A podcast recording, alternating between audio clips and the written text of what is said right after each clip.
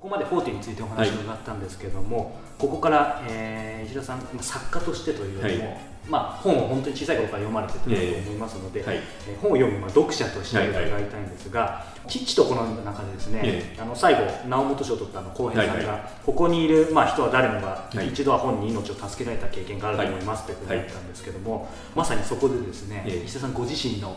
人生を変えたような、まあ、一冊でちょっと難しいかもしれないいやでもね僕の場合はそれはやっぱりあのとても、まあ、このね、えー、番組聞いてる人には参考にならないとは思うんですけれど、あのエドガー・ライス・バローズという人の「地底世界ペルシダー」という、地底世界ペルシダ。ー、はい、これは7歳の時に読んで面白かった。あの地底人がみんな恐竜の形してるんですよ、はい、でそこに、えーまあ、アメリカ人の青年が、はい、まあ、地底に行って冒険をするっていう話なんですけれど要するに本を読む習慣をつけてくれた一冊きっかけの。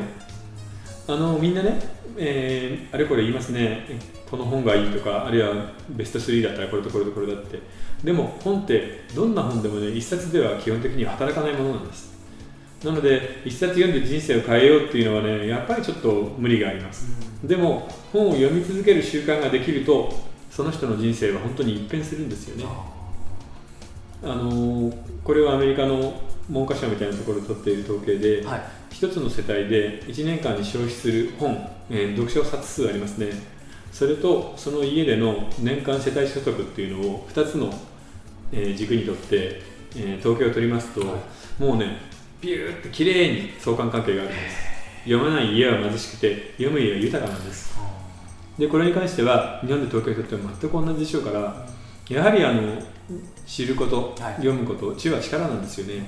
なのでそのためにはやはり読む習慣っていうのを身につけないといけないですね、うん、なるほど。実際石田さんご自身が、はい、まあ、バイブルじゃないですけども、ええ、何度も読み続ける本とかってあるんですか？ないですね。ないですか？あの本の一番大切なところはその読み続ける習慣と一緒なんですけれど通過してもいいからどんどん新しいものを入れていくことなんですよね。もちろん人生に感じてあるいは著書に本当にファンになってっていうことで何度も読むっていうのもいいんですがそれだったらあの理想を言えばその著者の別の新しい本かどんどん別な作家の本だったり、はい、ノンフィクションだったり読んだ方がいいと思いますね。あの読んだページ数が勝負です。本当にもうそれが相関関係にあるというはいはい、お考えに、ええ、そうなりますよね。実際そうなってしまうのでね大きな統計で見ると、はい、もう最近、まあ、アマゾンインターネットの商店のアマゾンでは Kindle、はい、アップルでは iPad が、はい。あの出てきて、まあ、電子ブックリーダー、はいはい、どんどんそういう時代に今、まあ、出版の形変わるかもっていう話もありますけども、あのまあ、作家書き手として飯田さんご自身は今後この流れどうなると？あのこの流れはやっぱりもう止められないですよね。止められないですであの基本的にはこういうパッケージソフト本だったり CD だったり、はい、DVD のディスクみたいなものはやはり今市場としては本当に苦しくなっているんで、はい音楽の場合には配信があるけれどその小説や出版物の場合には新しいビジネスの発がなかったんですよずっと、うん、なのでそういう意味ではもうそれが出てきてくれる Kindle のようなものが出てきてくれて、はい、きちんとビジネスができるようになるっていうのは出版界にとって大事じゃないですかね。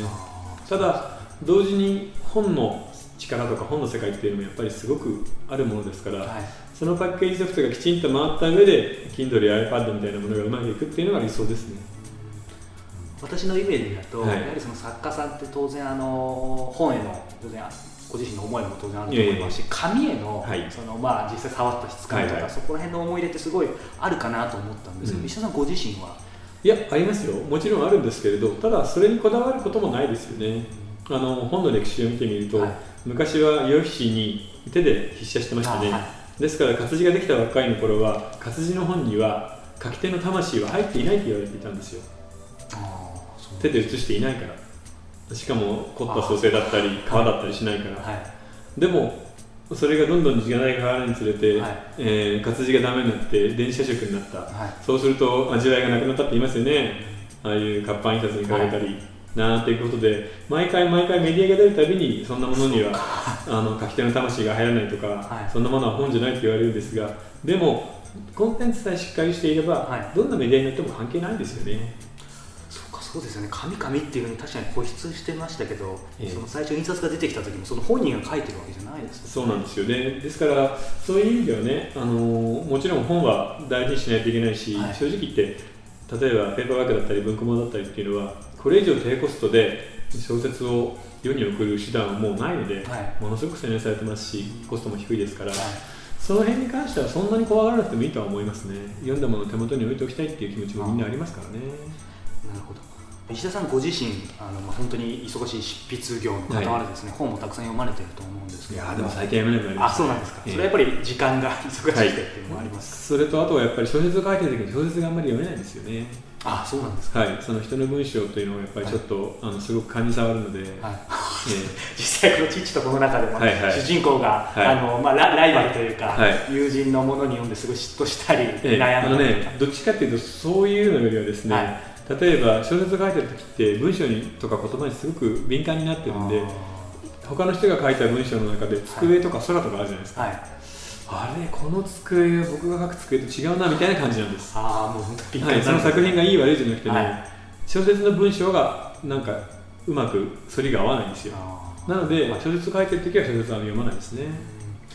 今も実際でもかなり同時にまた連載とかも含めてどのくらい書かれてるんですか、はいはい、今ですか？分からない。67本ですかね？もう数えないと分からないんですけど。もう取材も以前伺った時も月40本ぐらい受けてるってええー、今もやっぱりやってますね。でもあの小説家の仕事ってただ書くだけではやっぱりないところがあるのでそうですね。書くことが仕事の半分ぐらいじゃないですかね。あそうですか。はい。編集者との打ち合わせだったり、はい、それ以外いろんなメディアとの付き合いだったりあるいはあのある程度ね成功してしまった人であれば、はい、今度はその社会的な役割も果たしていかないといけないのでね活字文化ってやっぱり今なかなか厳しいですからねやめてもやってますしなのでそういう活動もしないといけませんし、はい、だからねあのそう単純にあの書いていて引きこもっていればいいんだろうみたいなことにはならないんですよね。多分きっとその作家の方作家の方いろんな考え方があると思うんですけども、うん、石田さんご自身はまあ実際いろいろ普段テレビとか雑誌のものも拝見していて、はい、今お話しいただいた非常に外に対しても、はい、あのまあ、積極的に出られて発信されてるっていうイメージがあるんですけどもともとそれこそ池袋エストゲートで書かれた時とかのご自身のそういうメディアにまあ出ることとかに対する姿勢と今って変わってますいやその頃は別にメディアとかなんとか考えてないですからね。デビューすること自体もまだわからない段階なので、はい、最初の頃は。まあ本になった、はい。まあみんなに読んでもらえるといいなとは思いましたけどでもまあその後はどうでもいい自分の好きなものを書けばいいんだっていう感じだったんですよね。なんかもともとやはり広告、まあ、コピーライターとか広告制作会社やってらっしゃったイメージがあるので、ね、そういう意味で逆にまあメディアでご自身、まあ、発信される側だったというふうに私はあのお見受けしたので、はい、なんかそこら辺があの、まあ、いい意味ですごい柔らかくて結構表に出てかれる、そこら辺のもともとバックボーンというのがあったのかなというふうにいやだからねその辺に関しては性格的な問題じゃないですかね。ずっと単独でというかね一人きりで小説を、ね、部屋にこもって書いてるとやっぱりなんとなくあのいろんな人と触れ合ったりグループワークがしたくなるんですよね。作家ってもう究極のソロワークなのでずっと一人でやってますから。そういう点ではその世界を広くするためになるべく多くの人に会うっていうのも大事だなとは思うんですよね、で特にあの最近作家同士の交流がほとんどないのであそうなんですね、えー、ですからそうなるとね小説家の場合ある程度うまくいってしまうと、はい、編集者とぐらいしか付き合えなくなるんですよ。でもその編集者の多くは大体はあの褒めて褒めてじゃあまた次の本をもらおうみたいな感じになってしまうので、はい、そうするとねいつも決まったメンツの中で褒められてばっかりいるっていうパターンだとどうしてもお山の対象になりますからね。やっぱりそこは避けておかないと自分の書く世界がだんだん小さくなっていくので。以前あのちょっと別の方に伺ったんですけども、うん、まああのかなり有名になられて、はいはい結構そのみんながその〇〇先生〇〇先生って言ってくれるのはいいけど、なんか本音で誰もやっぱり語ってくれなくなってすごい孤独を感じるっていうことを聞いたことがあるんですけど、やっぱり石田さんご自身もそういうのは？いや僕はあんまり感じないですね。あの出版の世界だけでなくてその周りにもっとあのいろんなのがあるじゃないですか、はい、まあ、もちろんテレビもそうだしラジオだったり雑誌だったり出版でもその直接本人に関わっていない。雑誌の人たちだったり、あるいは普段の友人、はい、広告会社にいた頃の仲間なんかもみんないるので、はい、そういう点ではその孤独感みたいなのは